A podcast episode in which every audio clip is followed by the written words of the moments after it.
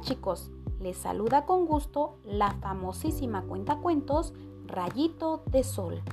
El día de hoy les traigo un cuento hermosísimo titulado El Rey y las Nueve Aldeas, escrita por Beatriz de las Heras García.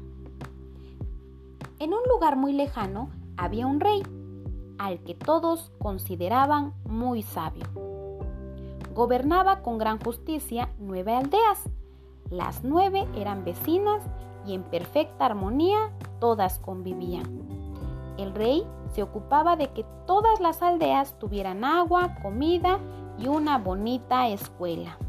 Las nueve aldeas estaban rodeadas por nueve riachuelos y el rey construyó nueve molinos y nueve puentes para que todos pudieran cruzar de un lado a otro sin correr ningún riesgo. Cada mes de septiembre celebraban una fiesta en honor al noveno mes del año. Las fiestas duraban nueve días y nueve noches y todos los habitantes ayudaban en los preparativos con gran entusiasmo.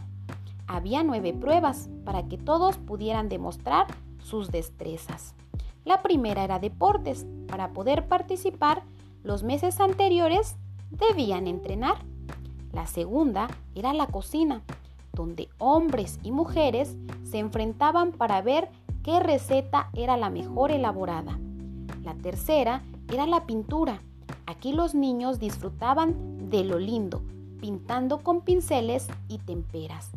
La cuarta era la escritura, todos concentrados para demostrar su gran cultura. La quinta era cuentacuentos, un teatro para niños y mayores donde se disfrutaba escuchando historias de sueños e ilusiones. La sexta eran los chistes. Aquí los más graciosos deleitaban con todo su repertorio. La séptima era la magia. ¡Abracadabra!